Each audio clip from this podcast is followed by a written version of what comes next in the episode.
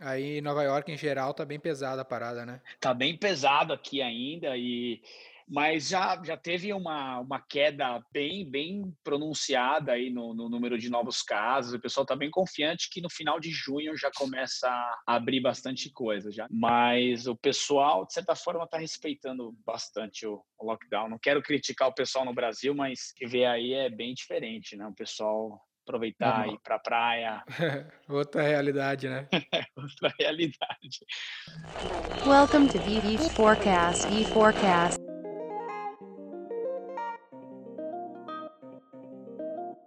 Mas, Cauê, eu tô curioso para saber como que o cara que estudou química foi parar no marketing, cara. Cara, eu, eu tô curioso para saber como que eu fui parar em química. Boa, pode ser. Mas é, é engraçado, cara. É, uhum. é muito do tentar, de certa forma, usar a sua, a, algumas qualidades que você se diferencie de um simples conhecimento técnico, né? E o marketing uhum. me deu essa possibilidade de conciliar essa parte mais de comunicação, parte mais de relacionamento interpessoal com, com conhecimento técnico, né? Porque o marketing em si da Evonik, ela é um marketing muito técnico, que requer você ter essa parte muito sólida da química, e isso é um diferencial grande, né? Então, todas as uhum. posições de marketing na Evonik, eles dão preferência para uma pessoa da área técnica, ou, ou um engenheiro químico, ou um, um engenheiro, enfim, uhum. de, de, materiais, a gente está falando do mercado de plástico, Sim. ou um químico, né? É, então ela, ela requer essa, essa, esse conhecimento técnico, né? Para quem não conhece um pouco da tua história, cara, uh, tu acabou caindo na química, tipo, puta, não tinha que não, não sabia bem o que eu ia estudar, fui estudar isso? Como é que começa essa então, história? Pô, é engraçado essa história aí, né? Eu, eu, basicamente, eu, eu comecei fazendo curso técnico de química, né? Por conta de. A, a gente sempre em casa, né? Meu pai nunca. A gente vem de uma família bem humilde aí, meu irmão, né? Então meu pai sempre dizia: olha, se dediquem o máximo aí para poder pagar a faculdade de Sim. vocês. E eu, eu gostava de química na escola, então eu fiz. Eu me falei: eu vou fazer um curso técnico, porque o curso técnico ele me dá uma base sólida para pagar uma faculdade, por exemplo, né? Uhum. Então eu comecei no curso técnico de química. E aí gostei demais, comecei a fazer detergente, vendia com meu Fusca detergente no bairro, né? E, ah, e, e isso me deu me abriu para o mundo da química algumas portas de falar, cara, que legal, é uma parte que eu gosto, que é técnica. Ela Sim. me diferencia do, de uma multidão, né, que vê como química algo boring, né, ah, química, ah, só maluco, chato. né, chato. E acabei que fui para essa área, prestei faculdade, fiz química na USP, passei na. USP e aí segui minha carreira sempre no, no, no, mundo da química aí, com, em, trabalhando em indústrias químicas, né? E era na área da produção, né, que tu trabalhou, na operação? Isso, comecei, comecei na, na área de na área de produção mesmo, né, uhum. na área técnica de produção, numa empresa chamada Dupont, que hoje chama. Axalta, na indústria, indústria automotiva, lá em Guarulhos. Legal. Então eu trabalhava no chão da fábrica mesmo, no controle de qualidade, pegava a tinta do, do tacho, ia lá para a produção, aplicava no laboratório laboratório, verificava a cor, liberava uhum. tinta para as grandes montadoras, né? Volkswagen, é, GM, todas Irado. essas grandes automotivas. E aí eu comecei Irado. nessa área técnica, né, no, no, no, laboratório em conjunção com a fábrica. E depois eu migrei para outras empresas, né, Daí eu fui fazer uma, ganhei uma bolsa de estudos para estudar em Portugal. Aí tem uma história, uhum. um período bem bacana em Portugal de um ano, Legal. onde eu fiz muita coisa. Voltei, trabalhei na empresa de, de fragrâncias e aromas, trabalhei no uhum. segmento de, de, de, cosméticos e household care também. Comecei na Evonik em 2009, cara. Já fazem 11 anos que eu tô, que eu tô na Evonik. E foi lá dentro que tu descobriu o marketing? Foi. Porque até aí tu tava técnico, né? Tava na operação. Até aí eu tava na operação. Eu tava na operação, uhum. trabalhava, adorava trabalhar e, e, lidar diretamente com a fábrica, porque, cara, eu comecei a ver alguns aspectos de liderança que eu gostava, uhum. de, de, de, sabe, trabalhar com, com muita gente e, e ter um, um, um, Eu sentia uma responsabilidade grande quando eu trabalhava no controle de qualidade de uhum. dar orientação para a produção inteira, né? Pô, vamos, vamos olhar aqui, ficar esperto com o pH desse lote e tal. E aí eu gostei muito dessa área de, de, de liderar pessoas que não necessariamente eu liderava, mas Sim. de, de certa forma influência, né? Aham. E, e aí eu falei, eu acho que eu quero mais para a área de marketing agora, de vendas, né? Porque Aham. é, já estou há muito tempo, muito tempo, três anos fazendo isso, né? Na Dupont, na Givaldan, Sim. em outras empresas. E a Ivone que me deu essa oportunidade de cair nessa área de vendas, né? Então, eu carreguei toda a minha bagagem técnica e principalmente no segmento de tintas, né? Que foi onde eu comecei na Ivone, que eu trabalhei com tintas no começo da minha carreira. Então, a Ivone, que inclusive era fornecedor desse, desse cliente que eu, aí, que eu trabalhei aí. Então aí eu comecei nessa área de mais de marketing na Evone. Foi a minha meu início aí, marketing e vendas. Porque marketing, quando a gente fala marketing no mercado B2B, a gente está falando é muito associado a vendas, né? Você não Sim. consegue ver o marketing é, dissociado de vendas. Diferente Exato. B2C, cara, que o marketing, o que é? Marketing é promoção pura, né? Mídia. é. a televisão, é o investimento pesado em meios de comunicação. No meu, no meu mundo, o marketing ele sempre anda muito coladinho com, com sales, Legal. né? E o que, que é a Ivone que faz pra galera que não tá ligado? Quem que é a Evonik, né? Evonik eu sempre falo, vai, um elevator pitch. Se eu tiver Aham. 15 segundos com você no elevador, o que, que a Evonik faz?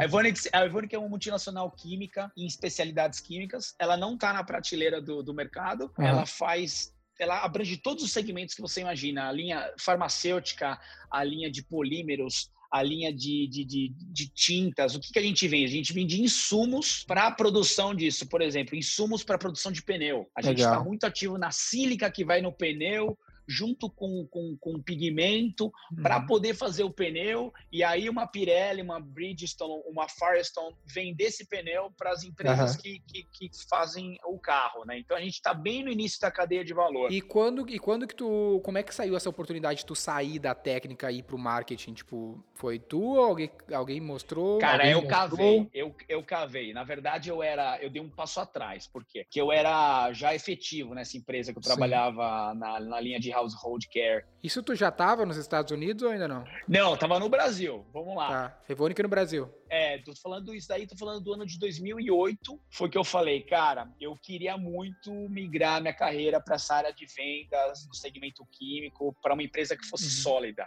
Né? E aí pintou o convite na Evonik, mas era uma vaga de estágio. E aí eu falei, putz, cara, Hum. Já tô aqui, né? Naquela época, ainda cursando faculdade com carteira assinada, era Ah. difícil, né? E, pô, ganhava Aham. ali, sei lá, Sim. na época, dois contos e meio. Eu falava, meu, eu ganho muito. O estagiário ganhava um, um barão, né? Mas falava, puta, eu vou voltar para ser estagiário. Mas é, a Evonik, ela tinha algo que as outras empresas não me ofereciam, que era essa, ter realmente uma carreira. Eu acho que mais do que ter só um trabalho, né? eh, Ela me dava essa oportunidade. E o dia que eu fiz a, a- a seletiva no, no processo de estágio, eles apresentam a empresa. E ali foi um momento Aham. que eu nunca esqueço. Cara, a Ivone que oferecia um programa que chamava International Sales and Marketing, que, que é o programa que eu no futuro fui a fazer, que fui para a Alemanha. E quando eu vi isso, eu falei, cara, essa empresa pode me dar a oportunidade de trabalhar fora do, pra- do, do Brasil. Né? Legal. Então, eu acho que se eu voltar para ser estagiário, eu não, eu não tenho problema. Eu vou fazer de tudo para ganhar uma vaga aqui, ser efetivado e aplicar para esse programa aí internacional. Que aí foi Legal. o que aconteceu. Entrei em 2009 na Evonik. E aí voltei a ser estagiário nessa área de técnica e comercial, né? É marketing and, sales. Mas o que que te 2009. despertou? Por que que tu achou que isso era interessante dar essa, esse turnaround na tua carreira? Porque eu, eu, sendo bem sincero, eu via, eu via quem ganhava dinheiro não era o pessoal da produção, era o pessoal Pode crer. comercial. Boa. Então, e eu gostava dessa parte de, de lidar com pessoas. O pessoal sempre me falava, meus amigos e o pessoal que eu, que eu tive a oportunidade de trabalhar junto, é, você tem essa parte pessoal muito desenvolvida, né? Eu acho que você poderia tentar migrar para uma área comercial. Ouvi isso até de chefes que eu trabalhei é, na área técnica, nessas outras três empresas, antes de trabalhar na Evonik, que eu teria esse potencial para ser desenvolvido. E eu falei, cara, se eu não fizer isso agora, é, eu não vou fazer tão, tão cedo, né? Eu tô novo, é, na época eu tinha 22 anos quando eu fui para Sim. Evonik. Eu falei, cara, eu vou, vou mergulhar agora. O quão antes eu entrar nessa área, mais fácil e mais experiências eu vou acumular. Eu acho que eu tenho uma Legal. parte técnica sólida, né, de certa Legal. forma, pela faculdade, pelo que eu fiz. Sim. E aí eu decidi que área comercial era onde eu poderia agregar mais, tanto com os meus skills, né, de, de, de relacionamento interpessoal, quanto Aham. utilizar a parte técnica numa negociação, numa venda, né? Porque no mercado B2B, o que faz o diferencial realmente essa venda mais técnica. Ainda no segmento de química, ela se Aham. torna ainda muito mais importante ter esse conhecimento técnico. Então, mudar para a área comercial foi algo que eu conseguia jogar muito bem com essas duas qualidades, né, que eu tinha. Aí tu conseguiu conquistar a oportunidadezinha do programa na, na Alemanha lá. Cara, e aí foi, foi aí é uma história até engraçada, porque Ah. quando eu entrei na Evonik, eu não falava, não falava inglês. O meu inglês era inglês para passar no vestibular, chutar Aham. tudo uma letra para não zerar, né? E, Sim. aí eu falei, cara, mas eu vou, vou me dedicar, né? Tem que fazer uma aulinha aqui, uma aulinha ali. E aí pintou essa oportunidade desse programa. Abriu lá. Legal. Seletiva para o International Sales and Marketing. E aí eu me apliquei. Fiz Aham. a primeira fase, fiz a segunda fase, fui bem, cheguei, fiz uma, uma, uma tive uma, uma avaliação com o RH, o RH falou, pô, parabéns, Cauê, você vai para a fase final agora, né? E aí a fase final era uma entrevista em inglês com o presidente da, da Ivonic na época, o senhor Aham. Weber Porto, Weber Porto. E aí ele viu as notas, Inglês. né, do- e aí ele falou assim, Cauê, parabéns, chegou na, agora a gente vai fazer uma, a, a parte final é uma entrevista em inglês com você, de uma hora, Aham. onde a gente vai contar, falar do processo, como foi, e, né, eu quero saber um pouco mais de você. Aí eu falei, Weber, eu não, eu não falo inglês. Aí ele falou, mas por que você se aplicou, né, pro programa? Eu falei, Weber, porque eu acho que era a única oportunidade que eu ia ter de ter uma reunião face-to-face com você, né? Na época eu não falei face-to-face porque eu não sabia Ah. nem o que que era essa palavra, mas era a única reunião, a única oportunidade que eu vou ter de ter uma reunião com você, te pedir é, se realmente você viu esse potencial em mim, o RH identificou, de você investir em mim e, e me talvez financiar um curso de inglês, um treinamento. E aí eu lembro que foi muito. lembro- Caralho. ele pegou o telefone e falou: pô, eu acho que é, fazia tempo Mas que ele- tinha uma situação. Ele era brasileiro? Brasileiro, brasileiro. Ah, brasileiro. bom, pô. É, Eu achei que esse papo era inglês. Não, era, ele tava em, ele era brasileiro, tem descendência alemã, mas era brasileiro, esse papo foi em português. E aí ele, ele ligou para RH, falou para a diretora de RH na época, é, eu tô com um problema bom aqui na minha sala, você poderia subir até aqui? E ela subiu, e eu lembro ele e ela sentados, e ele, naquele momento, aprovou um budget para mim de estudar inglês, e ele falou, olha, vou te dar seis meses, quero que você se dedique, a gente vai fazer uma nova entrevista aqui. E aí, um mês antes de fazer as finais na Alemanha, para você ir fazer a final no processo, a gente vai conversar só em inglês aqui. E aí foi que eu fiz a entrevista, rolou, fui para fazer a, a final na, na Alemanha com, com 18 pessoas do mundo inteiro, dois selecionados da, da Américas. Eu fui um dos dois selecionados, fiz a final, passei e entrei nesse programa em 2014 que Legal. foi, é, desculpa, 2012, que eram dois Irado. anos de programa. E nisso eu morei na Alemanha, Estados Unidos, Alemanha de novo. E depois terminei o programa, fiquei mais tempo na Alemanha. Em relação a essa situação com ele aí, tu foi bem cara de pau pra conseguir articular esse- essa oportunidade, né? Eu aprendi que é sempre assim. é o famoso quem não chora não mama. E eu acho que no início da nossa carreira, a gente tem que ser ousado. A gente tem que cavar essas oportunidades. Porque eu sempre falo, né? É, é sorte. A pessoa fala, ah, putz, você teve sorte, né? De ter... Não, eu acho que você tem que ter competência também. Tu criou É, oportunidade. Você tem que combinar a oportunidade com a sua capacidade e aí as coisas acontecem para você. E, e- e você não tem nada a perder no início da carreira. Eu acho que quando eu faço o processo de seleção com estagiário, que eu já fiz algumas vezes, Aham. o primeiro ponto que eu, que eu analiso, assim, não tem uma, um skills chamado cara de pau, mas Aham. é a cara de pau da pessoa, como que ele age em determinadas situações. Ele vai pegar o telefone e ligar para um cliente que ele nem conhece, ou ele vai ficar tímido atrás do telefone. Então, se você quer alguém para a área comercial, esses skills têm que estar muito já sólido desde o início, antes dele pensar em ter uma carreira. Isso vem da sua criação, né? Da sua família, por exemplo. Com, com 10, 11 anos, eu e meu irmão vendia marmita que minha mãe cozinhava. Então, a gente já tinha esse Aprendeu a lance de, de, de aprender a ser comunicativo, ser cara de pau. Falar, ah, você comprou só uma hoje, você não quer comprar outra? Liga lá, né? Minha mãe Boa. tá com uma promoção. Então, era, era, era isso que já vai te moldando, né? E aí, igual você falou, se eu talvez não tivesse essa cara de pau, eu não ia estar onde eu, onde eu tô hoje. Eu talvez não ia aprender a falar inglês, talvez eu não ia estar nesse programa internacional que eu fiz há, há sete anos atrás. Cara, isso é Isso é muito bom, velho. Eu, eu vejo às vezes a galera, ah, o cara não estuda inglês porque não tem grana, e dificilmente o cara tentou reivindicar na empresa um budget para fazer uma formação, sabe? É do interesse da empresa. Pô, tipo, aquele curso lá de inglês que eles te pagaram não, não custou nada para eles. Valeu muito a pena para eles que tu aprendesse inglês e pudesse fazer o que tu tá fazendo hoje. E às vezes o cara não faz essa conexão, né? Não consegue fazer um looking ahead, assim, ver que a parada é mais ampla do que 500 pila que vai custar lá a formação dele para a empresa não é tanta grana, mas o valor que ele vai trazer de volta para a empresa é significativo e vale a pena, né? Saber vender, enxergar o valor naquilo que ele está querendo negociar, né? Perfeito. E isso é uma combinação muito da empresa que você trabalha também e da sua da sua ambição, né? Porque é. pode ter até o caso que o cara quer fazer isso, ele, ele quer ser desenvolvido e a empresa não dá essa oportunidade também. Sim, sim. Né? E eu acho que a Ivone, que eu sou muito grato, né? não é à toa que eu estou 11 anos nessa empresa, é uma uhum. empresa que me abriu muitas portas, é uma empresa que me deu a oportunidade de conhecer o mundo, de uhum. me capacitar, de realizar os sonhos da minha família também. E eu acho que é uma combinação aí da, da minha cara de pau com a vontade de Evonik em, em desenvolver pessoas, né? Eu acho é, que isso é uma marca da... muito forte. O pessoal fala que, que a sorte é a oportunidade encontrando o preparo, né? Foi mais ou menos o que rolou contigo. E aí, nesse, nessa formação da Alemanha lá, como é que era? Qual era qual eram os módulos, qual era o assunto? Então, nesse. E é, é, é, muito engraçado, porque você passa no programa, e o programa chama International Sales and Marketing Program, né? São oito assignments são, são três assignments de oito meses. Então você tá. tem, para completar dois anos, você vai trabalhar em três diferentes linhas de negócio. No caso, a Evone, que tem 24 linhas de negócios no mundo. Uhum. É, a gente, eu rodei por três linhas de negócios diferentes. E uhum. eles te dão um projeto para desenvolver num curto espaço de tempo. No caso, oito meses, né? Você ganha um, um sponsor, no caso, um mentor. Legal. Esse mentor vai te guiar né? Por dois olha, anos. Por dois anos ele vai falar, olha, Cauê, eu tenho contatos com essa e essas linhas de negócios. Essa linha de negócio em específico no norte da Alemanha está precisando de alguém para fazer um, um, uma análise de mercado para um novo produto que a gente quer inserir na indústria de polímeros de alta performance. Uhum. E aí eu pego minha mala, vou lá, pego uma casinha na cidade, me adapto, uhum. vou para o escritório, começo a fazer reuniões com, com, com o vice-presidente de marketing, pessoal de Apply Technology, para entender o escopo do projeto. E aí eu tenho oito meses para poder ter começo, meio e fim. Entregar, apresentar para o presidente, e aí roda, eu vou para o próximo, próximo assignment.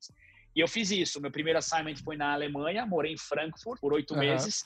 Depois mudei para os Estados Unidos, em, em, New Jersey, Parsippany, bem perto de Nova York aqui, em 2013. Uhum. Fiquei oito meses, finalizei o meu, meu, meu programa na Alemanha, trabalhando com uma linha de personal care. E aí, depois desses dois anos, você ganha um rating dentro do programa, que eles vão te dar uma, uma oportunidade e não é garantido que você vai ter um trabalho na Alemanha ou depois. Sim. Isso você tem que cavar essa oportunidade. Então você tem que fazer uhum. o, seu, o seu networking aí durante os dois anos. E eu recebi a sua proposta de continuar na Alemanha trabalhando como sales manager para o Oriente Médio e Ásia, baseado na Alemanha. E aí foi quando quando eu sentei numa reunião na Arábia Saudita, que eu estava lidando diretamente com o Sheik, cara, Uhum. O cara vestido. Eu, aquela pra mim era fantasia de era fantasia de festa fantasia de universidade, quando eu vi o cara vestido. Eu falei, Pode cara, crer.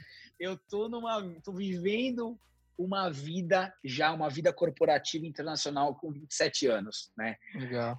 E, e, e eu sempre tive isso muito claro essa essa, essa responsabilidade dentro da empresa e, e do peso que era isso, né? E uhum. sabendo que a empresa estava investindo em mim. Então, eu acho que eu amadureci, de certa forma, muito cedo nessa, nesse lance de, de, carreira internacional, porque a Evonik sempre apostou muito em mim, né? Com, cara, com 27 anos, eu ali, 26, 27, negociando o preço do NAFTA na, na Arábia Saudita. Claro, com o suporte do meu chefe, mas uhum. participação ativa, tocando, né, alguns projetos na região. Então, para mim, isso, de certa forma, é, me amadureceu muito, né, dentro da, da Evonik e no mundo do, dos negócios aí. Né? Esse programa, esse programa que tu fez com eles, ele, quem determinava as missões era a pessoa que era teu, teu mentor ali? Era o meu mentor. Na verdade, era ele uma combinação. É, ele falava, olha, Cauê, eu tenho alguns contatos aqui dentro dessa linha de sílicas, por exemplo. Sílicas uhum. para, para, para pneus. E eles estão precisando de alguém para olhar um mercado que eles querem investir, né? Uhum. Mercado de, de MRD, por exemplo. Foi um dos meus uhum. assignments. E aí ele concilia, ele faz um meio que uma, uma ponte entre eu, o chefe da área que ele conhece, porque normalmente esses mentores, eles são executivos, eles têm Aham. cargos de vice-presidente ou presidente. Então é um cara Sim. muito conectado dentro da empresa. né? Aham. E a- assim que funciona. No meu segundo assignment foi diferente. Eu já tinha, eu tinha criado meio que um nome dentro da empresa ali, já tinha feito alguns contatos no, no net, a gente tinha alguns networking days, né? A gente apresentava andamento de projeto para os vice-presidentes de áreas. Então, ali eu já comecei a fazer meu meu network. O segundo assignment foi uma combinação do que eu queria com o meu mentor falando, "Pô, legal, você quer ir para essa área? Vou, vou dar uma ligada para ele, bater um papo, falar de você. Aí ele, pô, ele já te conhece, Cauê. Eu falo, ó, que legal, tal. Então, é meio que uma combinação. O cara te Aham. dá um empurri- um empurrãozinho inicial, mas Legal. dali para frente é você que, que coordena e guia os seus passos. Irado. Esse lance do programa é é interessante, Cauê, porque tem pouquíssimas empresas que têm esse pilar da formação em programas de. Desde o onboard, que é praticamente inexistente nas empresas, um programa de onboard de colaborador, ou, ou muito menos programas de rampagem, né? Fazer o cara se desenvolver dentro da organização.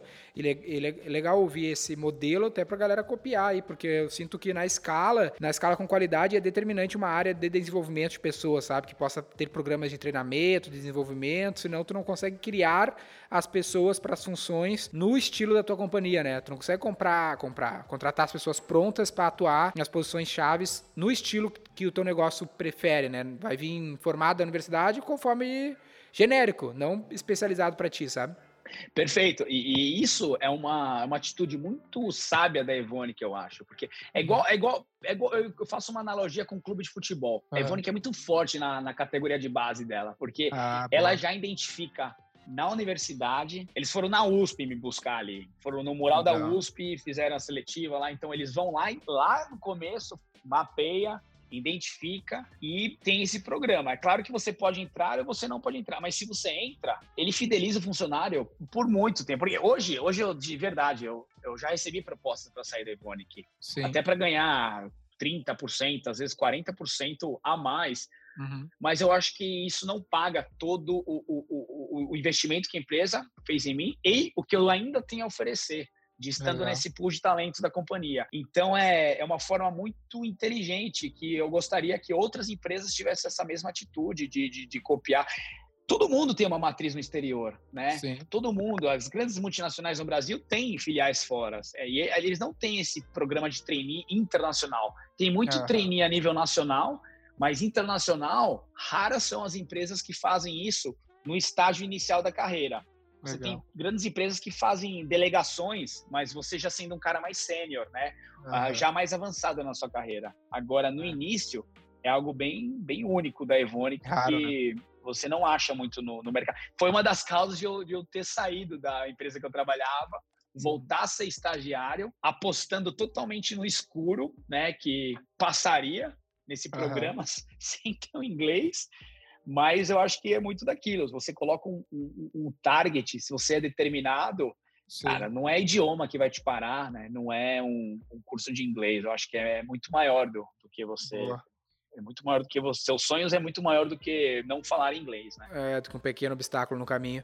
Mas um detalhe interessante que eu acho que tu pode contribuir com a galera, Cauê, é que a gente tem muito conteúdo sobre marketing no mercado de consumo, né? Bens de consumo, muito relacionado à mídia, publicidade, prêmio, esse tipo de coisa. E pouco se tem sobre o B2B, enterprise, né? E tu tá num cenário totalmente B2B Enterprise. Quais são os highlights, quais são o- os ritmos, rotinas e rituais que tem dentro de uma área de marketing e vendas numa indústria do estilo da de vocês?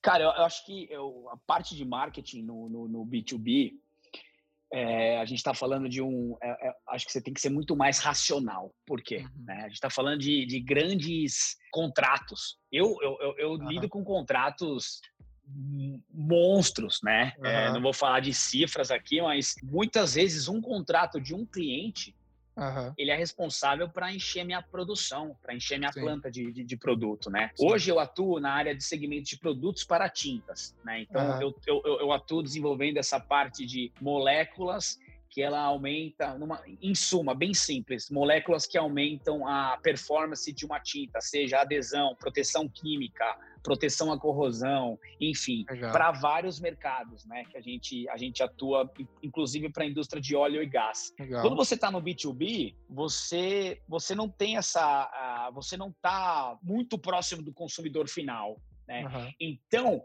onde fica o valor na cadeia? Ele uhum. se distribui muito mais próximo do, do, do consumidor final do que do início da cadeia. Então, vamos lá. Se eu vou negociar com o meu cliente, é ali que ele vai conseguir fazer a margem dele para poder uhum. ter um custo para competir no mercado final. Então, são, são negociações muito mais intensas, né? são discussões muito mais é, aprofundadas. Você faz uma relação muito mais de, baseada em trust, né? na confiança a longo prazo. O mercado B2C, você vai na prateleira do mercado, pega a televisão, vai para sua uhum. casa e já era. Né? Uhum. O que eu lido no, no B2B são relações de, de, históricas de empresa. Eu tenho clientes que a gente tem mais de 25 anos, 30 anos de relacionamento, né?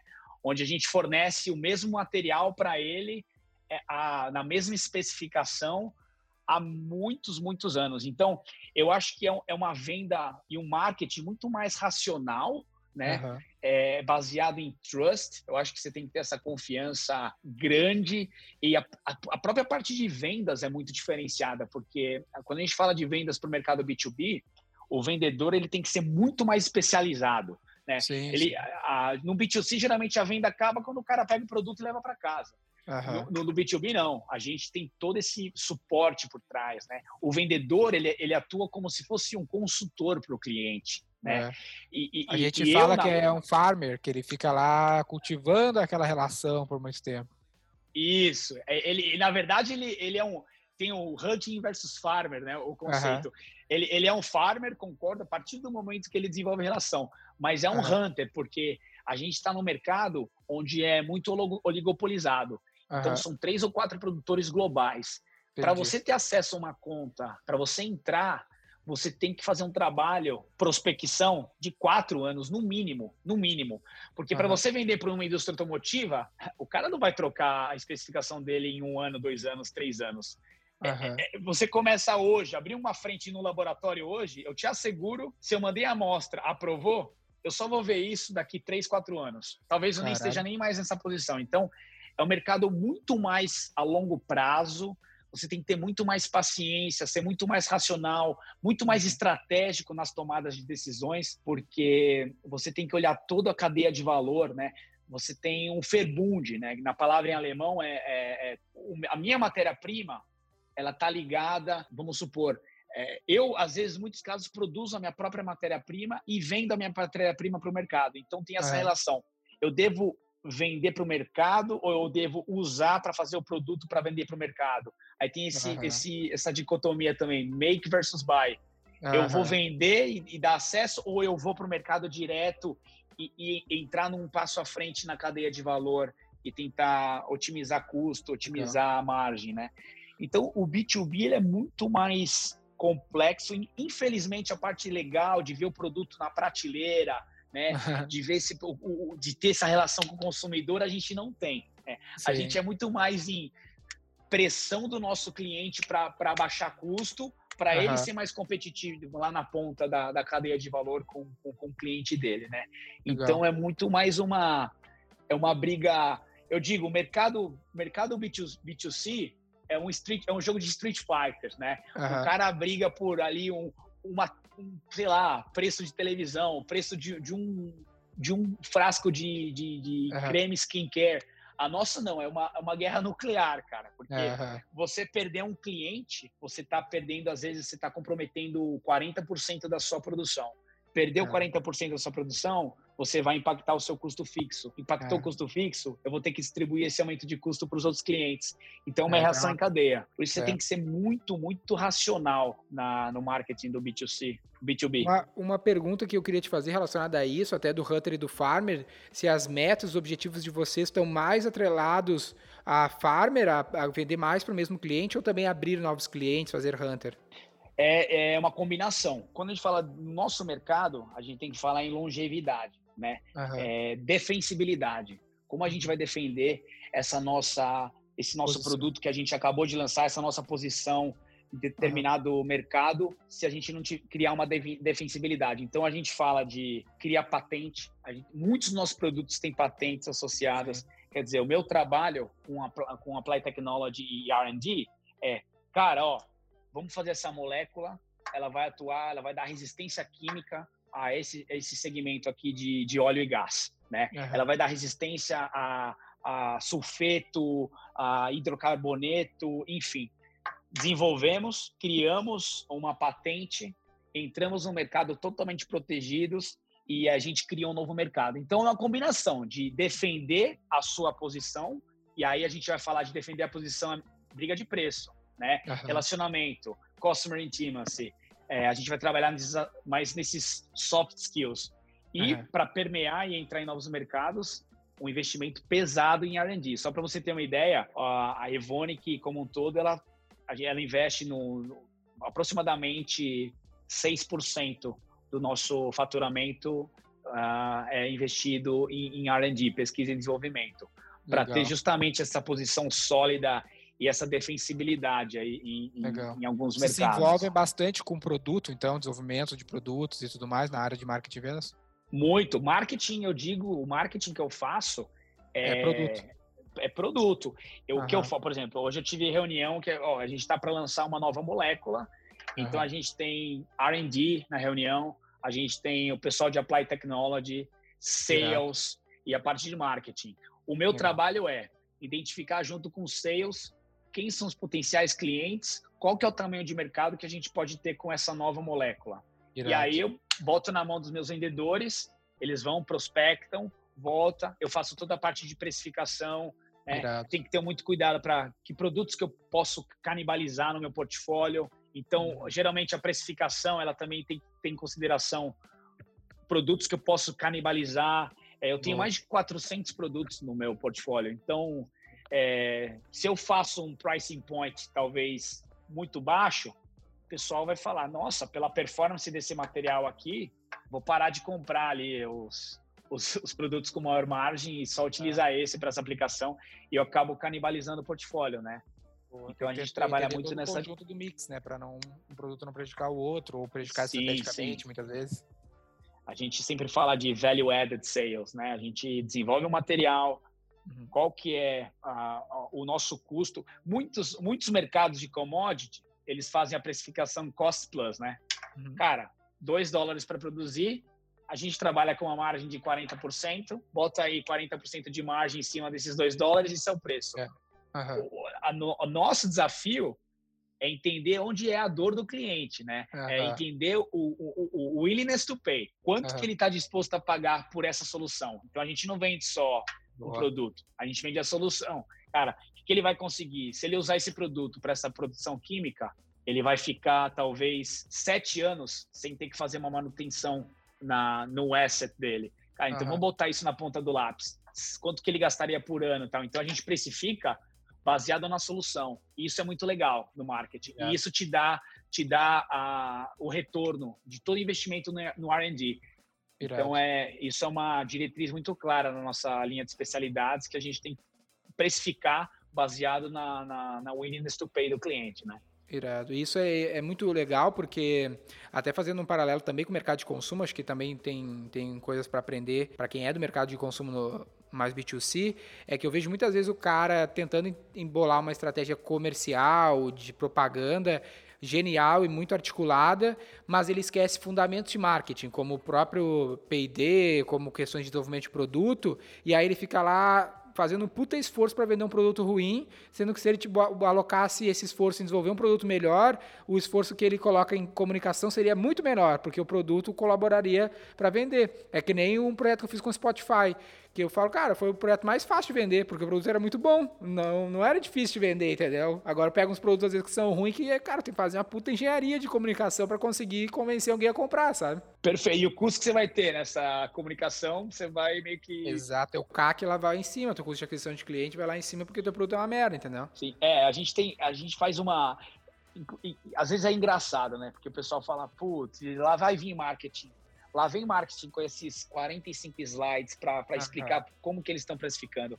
Mas tem toda uma racionalidade. É o que você falou. A gente tem que analisar qual que é o, a barreira de entrada? Qualquer um consegue fazer? Quem são os possíveis caras que a gente está competindo aqui? Quais são as tecnologias que existem hoje? Né? Como a gente vai criar uma defensibilidade? Então, tudo isso você tem que. Aí a gente está falando de Porter Force, essas coisas básicas do marketing, que, que isso tem que ser sempre avaliado. Né? Umas, cara, uma análisezinha SWOT não vai matar ninguém. E às vezes ela te mostra, cara, uma baita oportunidade ali, um, um, um, um oceano azul ali que você fala: caramba, eu poderia estar é. tá entrando nesse mercado e nem imaginei.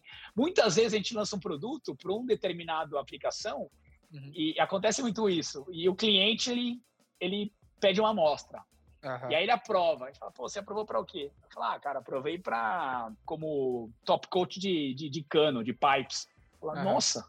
Aí a gente começa a tentar olhar né, nesse mercado e beleza, aqui a gente tem um muito. A gente desenvolveu para uma área baseada no feedback do cliente, por o produto ser muito bom, ele fala, cara, eu estou usando nessa área. E isso é. abre marketing uma, uma oportunidade. Vamos, vamos analisar esse mercado? O que, que a gente acha que a gente pode promover junto para esse mercado? Então, se o produto é bom, o cliente usa, aprova, e você também tem a oportunidade de aprender com ele outras uh, aplicações. Por isso que eu falo, o marketing começa desde o desenvolvimento até a venda. Ele não para no B2B, porque você vai estar tá tendo esse feedback do cliente e isso retroalimenta nosso, nosso, a nossa pesquisa e desenvolvimento para tentar fazer uma next generation do, de um produto. Sim. Eu estou lançando dois produtos next gen de algo uhum. que já existia, né? Uhum. Com uma, algumas propriedades de, de, de aumento de uma roupagem, de, uma roupagem diferenciada que você consegue, às vezes, até agregar um mais. valor muito é. maior do que antigamente. Né? Então, é, isso é um trabalho de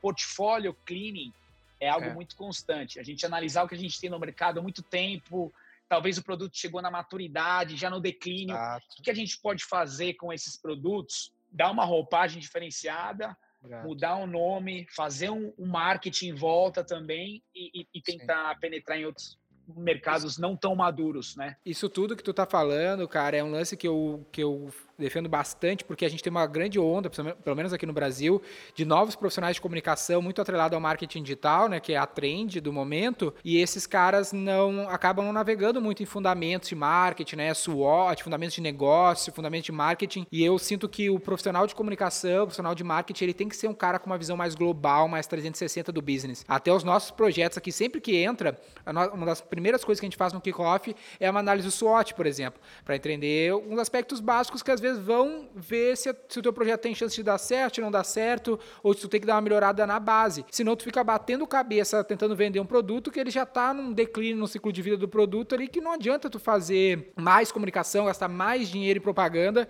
que não vai vender aquele produto, sabe? Perfeito. E eu acho que eu acho que isso é, é, é, é o básico, né? Você não precisa necessariamente tratar aquilo, ó, oh, vamos fazer uma análise SWOT.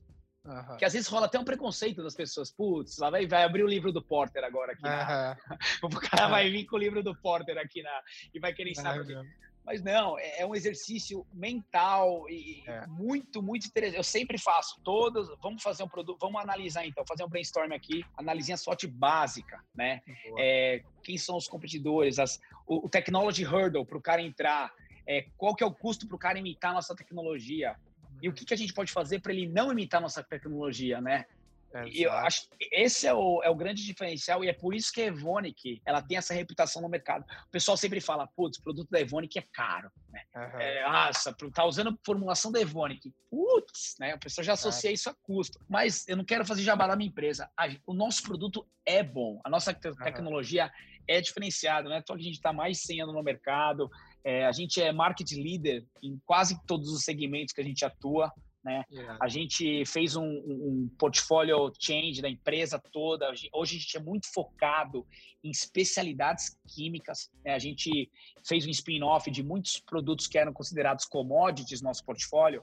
A gente fez a, o spin-off deles, vendeu e fizemos muitas aquisições nos últimos anos também para fazer esse shaping do portfólio onde a gente é reconhecido no mercado como empresa líder de especialidades químicas. Né? E isso é, é a nossa visão aí, a nossa estratégia para o longo prazo. É. Cauê, então, isso uh... começa no, no, desenvolvimento do produto. Desculpa, isso começa lá no, na nossa reunião, nossa salinha Sim. com, com, com R&D.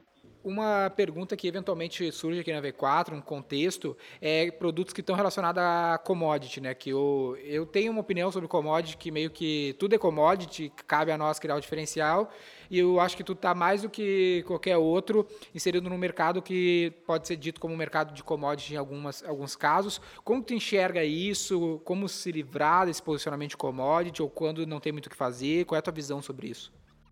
Eu acho que uh, a gente tem que, tem que analisar da seguinte forma. Se é uma commodity que, é claro, a gente, a gente se desfez de algumas commodities porque a gente abriu o IPO da empresa. E a gente uhum. queria ser considerado uma empresa sustentável, uma empresa com portfólio mais relacionado a, a environment friendly, né? não tão agressivo. E a gente fez essa, esse spin-off porque não era estratégia da empresa continuar com alguns produtos que causavam até aumento de, de, de CO2, enfim. Mas a commodity, ela é o cash cow da nossa empresa, né? Uhum. Tudo bem que ela não tem o, o, eu não vou investir o mesmo a mesma cifra de R&D num uhum. commodity, porque é difícil diferenciar. O cara pode te trocar por um produto chinês, que, uhum. que é, enfim, é, a gente está muito, tem alguns negócios nossos que é bem, bem perto da cadeia de petróleo. A gente uhum. trata como commodity, não tem diferencial algum. Onde a gente vai ter o diferencial? É no Customer Intimacy, é na nossa a, o suporte que a gente dá para o cliente, é na logística. Né? Então, você tem que começar a pensar fora da caixa. Tudo bem, eu estou vendendo uma commodity, mas ninguém faz a minha commodity chegar no cliente em um dia, depois que ele põe a ordem de compra. Né? Uhum. Então, isso também a gente começa a olhar fora do produto. A gente vai nos serviços. Então, a gente explora mais serviços no, no, no business de commodity. Né? E eu sempre falo, a commodity para uma empresa como a Evonik é igual o seu pai no início da sua vida, na sua carreira. Ele é o, é o cash cow. Né? É, se você não tiver ninguém para te, sei lá, ajudar, dar uma grana, investir, Sim. porque a commodity ela vai gerar caixa para você investir realmente em business que tenham um maior crescimento, que são especialidades. Ela vai te dar caixa para você fazer um capex de expansão num segmento que está crescendo muito, que é a impressão 3D. 3D ah. printing. Sem esse, essa commodity, fica difícil você ter esse, esse, esse, esse cash na empresa para poder é, financiar outras áreas de negócio. Então, eu vejo a commodity sendo também muito estratégica para. É, é, é difícil colocar um diferencial, concordo, mas o diferencial não vai ser no produto. Você tem que ser hábil o suficiente para tentar explorar diferenciais fora do produto, falando de serviços, falando de um suporte é, de, de, de vendas, falando de, de, de flexibilidade em, em, payment terms. Muitas vezes a gente ganha clientes da, do mercado chinês porque a gente tem um payment term diferenciado. Né? Então é, a gente começa a jogar com outras cartas fora do produto em si da performance. A gente vai falando de serviço, né? De falando de coisas mais intangíveis, né? Legal. Eu acho que o grande, grande lição é que o problema não é o cara necessariamente ter uma commodity, mas de, uh, olhar apenas para ela, tipo, aceitar a derrota, vamos dizer assim. Não investir em novos produtos e buscar diferenciais, né? Não é problema tu ter a commodity, o problema é tu não buscar produtos que possam compor o teu mix e te criar algum diferencial e compor a tua receita, né? Perfeito, perfeito. E, e, a, e a commodity, para a gente, ela também tem um ponto que é muito importante. É da commodity que a gente, às vezes, a gente tira muitas matérias-primas para outros segmentos. Por quê? A commodity nossa, que a gente considera, a gente está muito perto da cadeia do petróleo. Mas é, é, é dessa, desse ferbund que a gente fala, dessa linha de produção, que a gente vai tirar subprodutos para poder fazer um, um, plástico de alta performance. É dessa, dessa linha de produção da commodity que a gente vai tirar um, um álcool isopropílico, um isononanol, para poder fazer um plastificante que a gente consiga vender como especialidade. Então, tá presente no, na, na, commodity também no segmento químico, ele te dá acesso a uma posição muito favorável na, na cadeia de, de suprimento, né? Então, a gente tem isso muito claro dentro da Evonik. É o commodity? É. Tá crescendo? Não tá crescendo. Vamos investir em R&D? Não vamos investir mas é dali que a gente tira nossas matérias-primas, é dali que a gente tira o caixa para financiar nossos projetos de, de, de, crescimento. É muito claro isso. Irado. E Cauê, para a gente caminhar para o final, cara, muitas sempre que a gente está conversando com alguém que está muito tempo fora do Brasil, vem a dúvida na cabeça do brasileiro do, de diferenciais, cara. Tem pontos que tu acha que tu aprendeu aí, ou tu vê na cultura, tanto da Alemanha, Estados Unidos e outros países, que tu possa dar uma dica para a galera talvez se inspirar e, e, pensar sobre isso? Claro.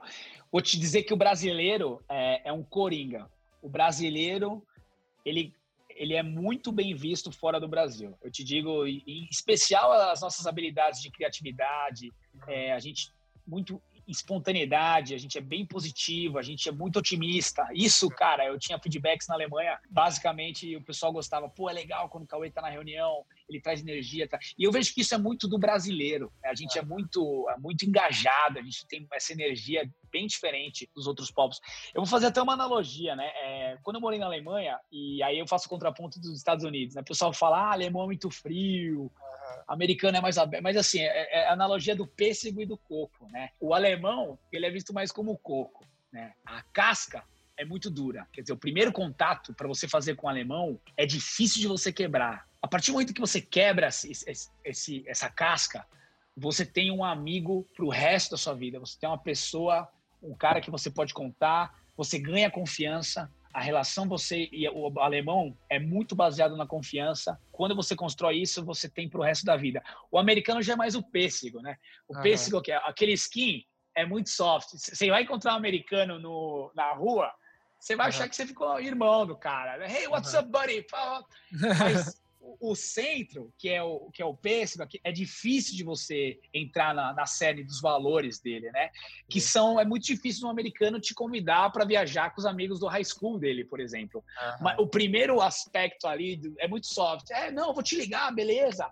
Pô, vamos uhum. marcar, vamos. O cara não vai te ligar, o cara não vai marcar, o cara nem pegou seu número para te ligar. Como ele vai te ligar? E o alemão não. O alemão fala, cara, eu vou te ligar, sábado, às duas e meia da tarde, para a gente marcar um almoço daqui um mês, no domingo, às quatro da tarde. Cara, o alemão é muito metódico em relação a isso. Então, eu faço essa analogia legal do, do pêssego e do coco. Para o brasileiro que for trabalhar fora, às vezes ele não se frustrar muito, né? Porque se ele às vezes fala, putz, eu não consigo fazer amigos aqui na Alemanha, cara, é muito difícil de, de ter um, um parceiro, um camarada. É difícil mesmo. Mas uma vez que você fez, você não perde esse, esse amigo, vira um asset na sua vida, essa amizade. Como as que eu tenho hoje. Eu carreguei cinco amigos incríveis que a gente se fala basicamente toda semana. Aniversário, parabéns, ligação, né? É, como você tá, Feliz Natal tal. O americano já é mais relaxado com essa parte, né? Então, Pode crer. Eu trago essa analogia aí. E, e, e o brasileiro é um coringa. A gente consegue se adaptar, em todos os ambientes. A gente tem essa habilidade muito e essa vontade, porque no nosso país a gente basicamente é educado, a gente tem a falsa visão, né? É uma visão falsa de que ah, o cara saiu para trabalhar do Brasil, ah, venceu na vida. Uhum. Putz, nossa, o Cauê, nossa, uhum. o Cauê vai virar o presidente, o CEO. Da... Não, cara, é muita renúncia. Você tem que renunciar de amigos, de família. Eu, por exemplo, cara, tô sozinho aqui, ainda mais na quarentena é muita renúncia e foco no que você quer. Uhum. Então, o pessoal que às vezes não desenvolve uma carreira no exterior, não é por isso que é menos, como que eu diria, é menos considerado, ou é uma pessoa que tem é, menos qualidades, né? Menos atributos que uma pessoa que está no, tá no exterior. Isso é balela. Eu acho que todo mundo tem o seu valor, independente de onde está. E estar no exterior não quer dizer que o cara é mais capacitado que outros, né? É uma opção de vida. Eu tenho amigos que não querem trabalhar fora, não querem deixar o Brasil, têm uma vida muito boa e são extremamente competentes. Então é é muito é, esse tem que fazer essa, essa distinção muito clara, né? Boa, boa. Show. Cara, muito obrigado pelo teu tempo. A gente está gravando uma sexta-feira, 18h30 aqui no Brasil. Aí é o quê? 19h30 ou 17? Não, aqui é uma, uma hora menos. A hora de abrir a cervejinha aqui. Ah, pode crer. pode crer.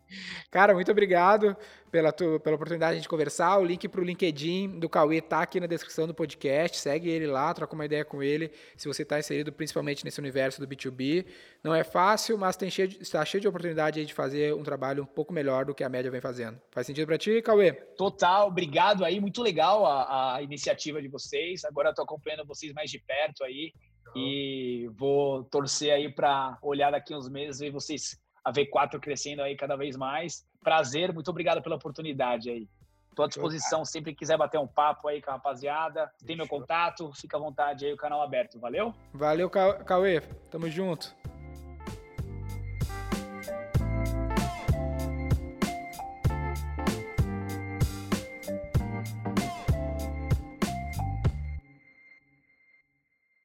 Para saber mais sobre como a V4 pode ajudar o seu negócio, ou você que é profissional de marketing digital e quer saber como ser nosso parceiro, acesse v4company.com e saiba mais.